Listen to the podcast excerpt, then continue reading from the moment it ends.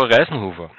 Wir begrüßen Sie recht herzlich zu unserer Podcast-Sequenz, äh, die wir im Rahmen der Projektarbeit ähm, für das Modul Medienpädagogik des E-Education-Lehrgangs 2021 an der Donau-Uni Krems ähm, aufgenommen haben. Ähm, aufgrund des virtuellen Präsenztags im vergangenen Dezember, den wir gemeinsam absolviert haben, hat sich bei unserer Gruppe ein großes Interesse für Game-Based Learning und dem Einsatz von Gamification-Elementen in einem Unterrichtssetting entwickelt. Unsere Gruppe bestehend aus Angela Melker, Maria Doleschi und meiner Person, Alexander Sommer, hat sich genau deswegen die Frage gestellt, wie kann man das digitale Spiel Get Bad News in einem Medi äh, medienpädagogischen Unterricht rund um das Thema Desinformation eingesetzt werden. Wobei hier die Zielgruppe, ähm, also wir die Zielgruppe Schülerinnen in der Altersgruppe zwischen 14 bis 18 Jahren ins Auge gefasst haben. Wir möchten mit dieser Projektarbeit ermöglichen, ähm, dass Pädagoginnen das Spiel Get Bad News sinnvoll in ihrem Unterricht implementieren können. Ähm, und genau deshalb haben wir uns am Anfang die Mediennutzung von Jugendlichen und deren Berührungspunkte mit desinformativen Inhalten gewidmet, um eben die nötigen Hintergrundinformationen über die Zielgruppe bereitzustellen. Ähm, wie so allseits bekannt ist oder auch der gesellschaftliche Tenor ist, sind Jugendliche viel und oft in virtuellen Welten unterwegs und bewegen sich viel in Social Media. Also ist quasi das zweite Wohnzimmer von den Jugendlichen, wenn man so mit Erwachsenen darüber spricht. Ähm, aber über die tatsächliche Intensität der Nutzung, und hiermit meine ich die Nutzungsdauer und Verbreitung von Social Media und den Kontakt von Jugendlichen mit desinformativen Inhalten, waren wir so nach unserer Recherche fürs Projekt und für die Projektarbeit wirklich selber sehr überrascht und auch gleichzeitig schon etwas schockiert, muss man zugeben. Nämlich repräsentative Studien aus Deutschland und Österreich, ähm, wie beispielsweise die GYM-Studie äh, und die alljährliche also Studie von Safe Internet, nämlich der Jugendmonitor, besagen, dass rund 90 Prozent der Jugendlichen ähm, Plattformen wie YouTube oder Messenger-Dienste wie WhatsApp ähm, täglich rund 260 Minuten lang besuchen bzw. nutzen.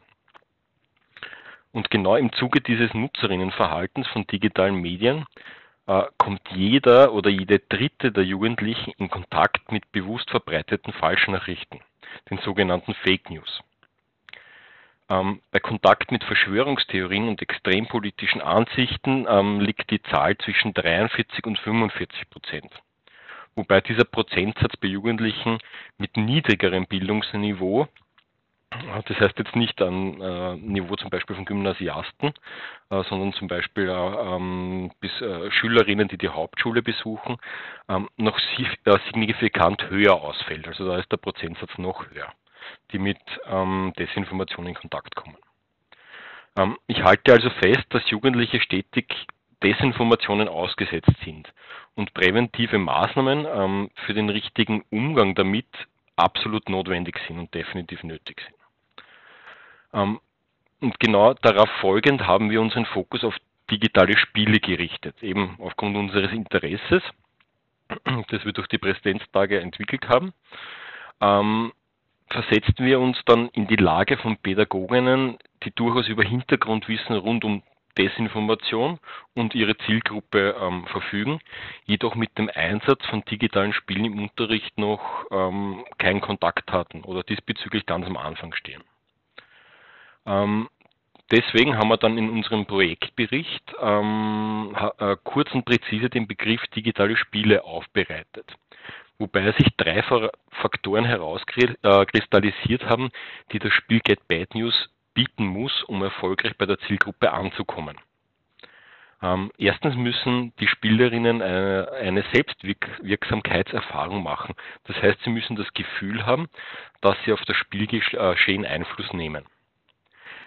Zweiter Faktor ist Spannung. Also Spannung ist ein ganz wichtiger Faktor, äh, weil dieser entsteht durch andauernde Handlungen, die Spielerinnen äh, setzen ähm, und halt ausführen.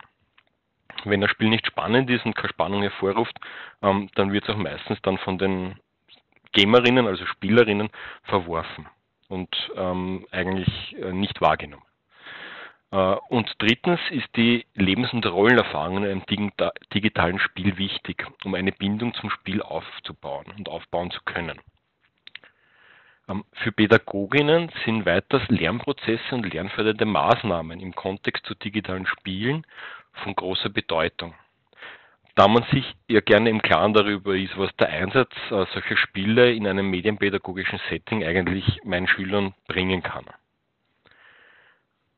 Hier möchte ich nochmal, also hier möchte ich hervorheben, nicht nochmal, ähm, dass digitale Spiele aktives, konstruktives, selbstgesteuertes, soziales, emotionales, aber auch situiertes Lernen fördern und somit für die Einbettung als Lernaktivität in ein konstruktivistisches Lernsetting absolut zu empfehlen sind. Außerdem äh, ermöglichen digitale Spiele einen Zugang zur Lebensrealität von Jugendlichen da für diese Gaming keine Unbekannte ist, sondern oftmals ein wichtiger Teil ihres Lebensalltags. Der Einsatz des Spiel Get Bad News steigert und fördert somit die Bedeutsamkeit des Lerngegenstandes. Ähm, gemeint ist hier das Thema Desinformation. Ähm, da der Lernstoff mit natürlichem Interesse, mh, dem eingangs schon erwähnten, also der eingangs schon erwähnten Affinität für digitale Spiele verbunden wird. Man kann also für den Anfang festhalten, dass Hintergrundwissen über die Zielgruppe, äh, theoretisches Wissen über digitale Spiele im Kontext zu Lernprozessen bzw. lernfördernden Maßnahmen der Weg zum Erfolg für den richtigen Einsatz von Get Bad News in einem Lernsetting sind. Wie Get Bad News aufgebaut ist und ob es Medienkompetenz im Rahmen der 21st Century Skills fördert, wird jetzt meine Kollegin Angela Melke im zweiten Teil des Podcasts dankenswerterweise erläutern. Liebe Angela, it's your turn. Danke, Alex, für die Einleitung. Ich werde nun konkret äh, auf das Konzept des zum Einsatz kommenden Spiels Get Bad News und auf die Medienkompetenz im Rahmen der 21st Century Skills eingehen, ein paar Infos zur Entstehung des Spiels Get Bad News. Das wurde von einer niederländischen Organisation, die sich gegen Desinformation im Netz stark macht, in Zusammenarbeit mit der University of Cambridge entwickelt. Ähm, und das Spiel macht sich die sogenannte Inokulationstheorie zunutze.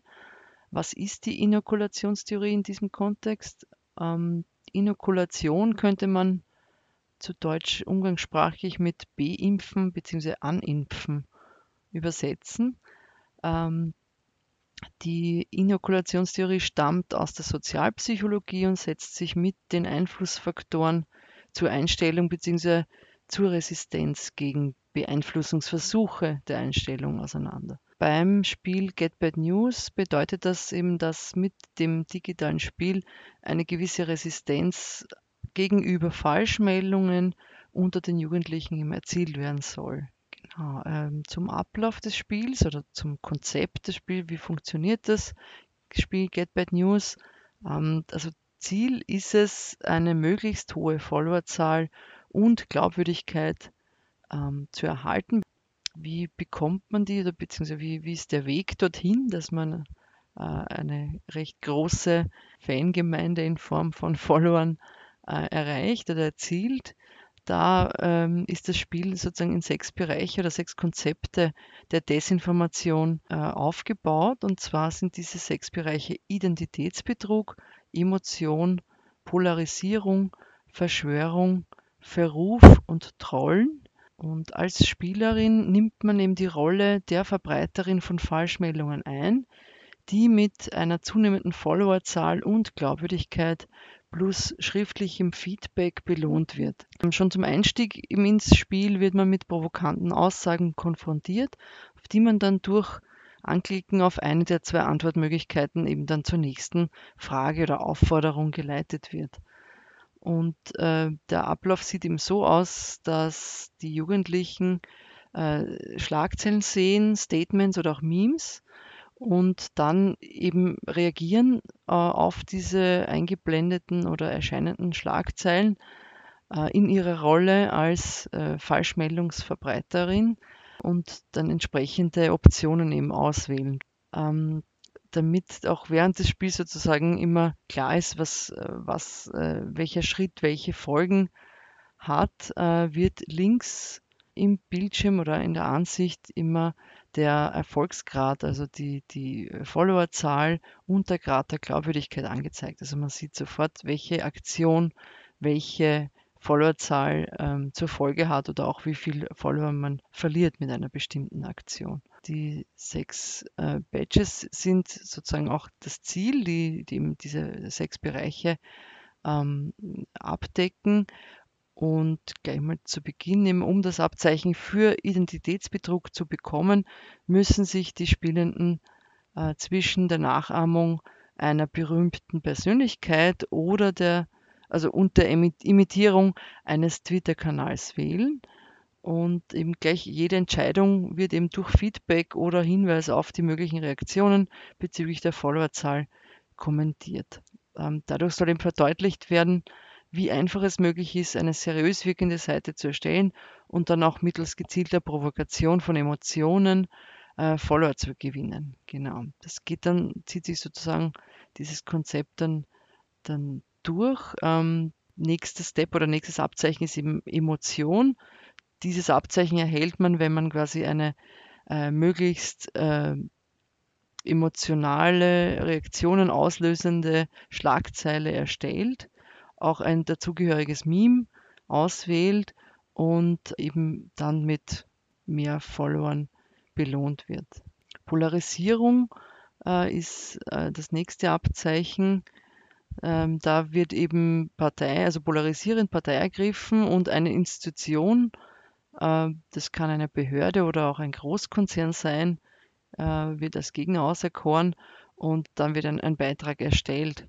Um eben die Reichweite zu erhöhen, beziehungsweise eben äh, mehr Follower zu bekommen, äh, wird die Option Bots hinzuzukaufen, die eben dann entsprechend reagieren auf, auf den erstellten Eintrag, wird eben diese Option gestellt.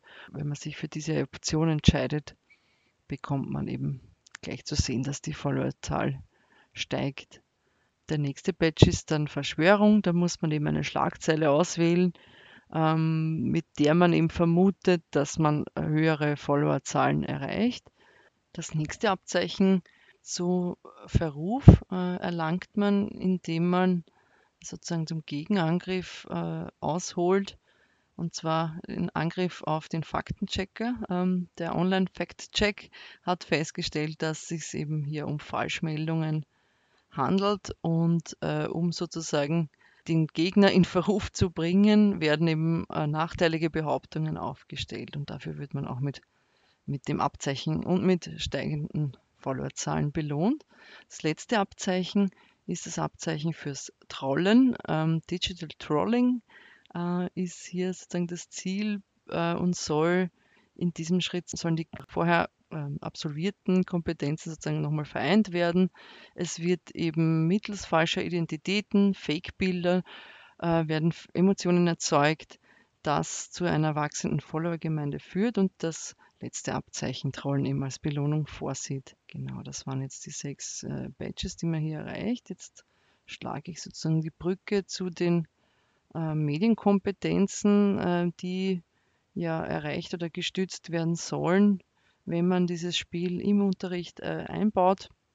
Die Jugendlichen äh, sollen vor allem äh, vier Medienkompetenzen, also vier der 21st Century Skills nach Jenkins ähm, erreichen. Und zwar sehen wir hier die zum ersten das Spiel mit Identitäten als die zu erwerbende äh, Kompetenz an. Und zwar die Spielerin übernimmt eben die Rolle der Fake News Verbreiterin, nimmt somit eine alternative Identität ein und erlebt auch diese dann aktiv im, während des Spiels.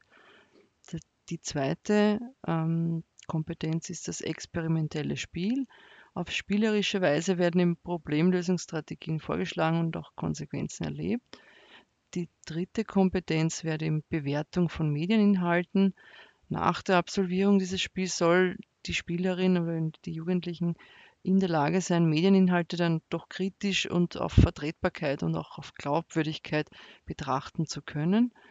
Und zum, als vierte Kompetenz ähm, sehen wir den Umgang mit alternativen Normen, die eben äh, dadurch äh, sozusagen er, erlangt wird, da die Spielerin in der Rolle der Fake News verbreitenden Person äh, die Gelegenheit bekommt, das Wertesystem auch der Social-Media-Welt zu verstehen und sich auch entsprechend dann zu verhalten und Inhalte zu posten.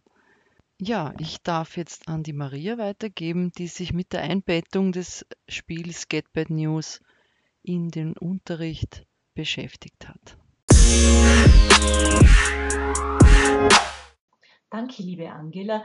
Du und Alex habt klar und verständlich nun die Ausgangssituation zu Themen wie Umgang von Jugendlichen mit Desinformationen, Game-Based Learning im Zusammenhang mit Get Bad News dargelegt.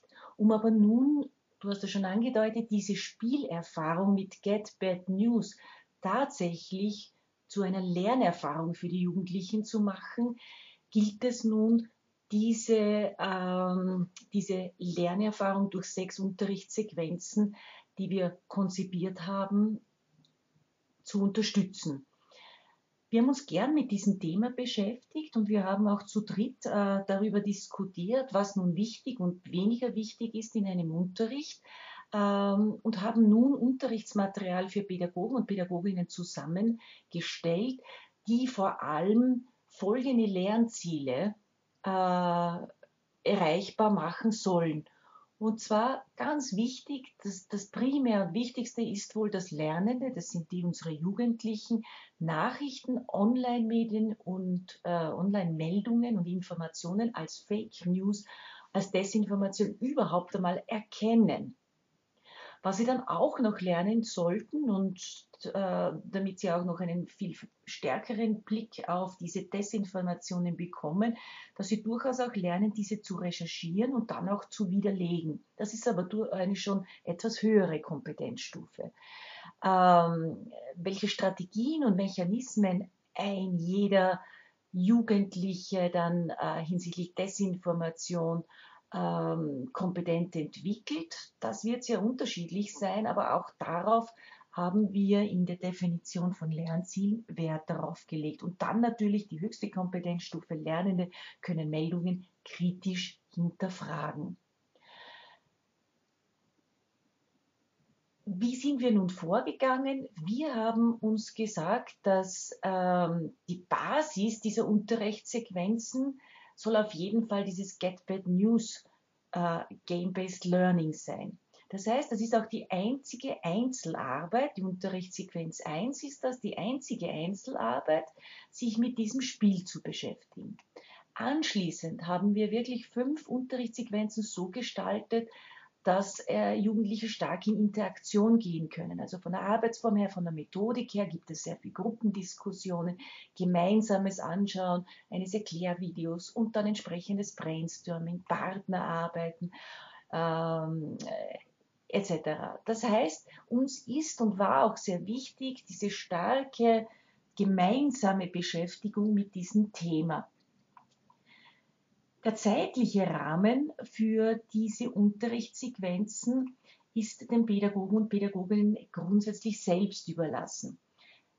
Ist in, in, in, äh, in einem normalen äh, Schulbetrieb oder in Bildungseinrichtungen es organisatorisch möglich, einen Workshop zu machen, dann würden wir das empfehlen. Für jüngere Schüler und Schülerinnen und Jugendliche äh, empfehlen wir einen Halbtagesworkshop und für Ältere empfehlen wir einen Ganztagesworkshop. Das heißt, bei den Älteren könnten wir, das haben wir jetzt zwar nicht in das Unterrichtsmaterial hineingeschrieben, aber das wissen die Pädagogen und Pädagoginnen, könnten wir durchaus uns vorstellen, dass Jugendliche entsprechende Artefakte dann äh, schaffen, wenn sie einen ganzen Tag für einen Workshop Zeit hätten.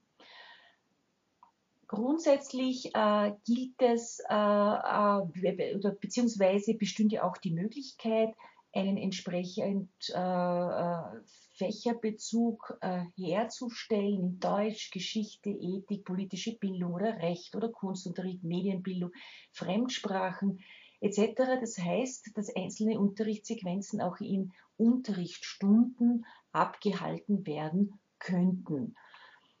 Ja, ich hoffe, wir haben äh, Ihnen nun entsprechend äh, auch gut darlegen können, dass äh, das Spiel Get Bad News als Grundlage und Ausgangsmaterial als Spiel durchaus äh, geeignet ist in Einbettung von sonstigen äh, entsprechenden Arbeitsformen, Jugendliche zu den von mir vorher geschilderten Lernzielen äh, zu bringen und entsprechende Lernergebnisse zu erreichen. Ich danke recht herzlich und darf noch kurz das Wort an Alex übergeben. Danke vielmals.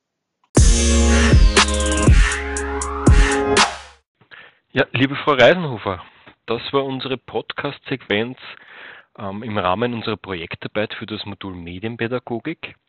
Ähm, wir möchten zusammenfassend aber noch kurz festhalten, dass das Spiel Get Bad News wirklich sehr gut für den Einsatz in einem medienpädagogischen Lernsetting geeignet ist. Setzt man das Spiel ein, werden sowohl konstruktive, selbstgesteuerte, soziale als auch emotionale Lernprozesse gefördert.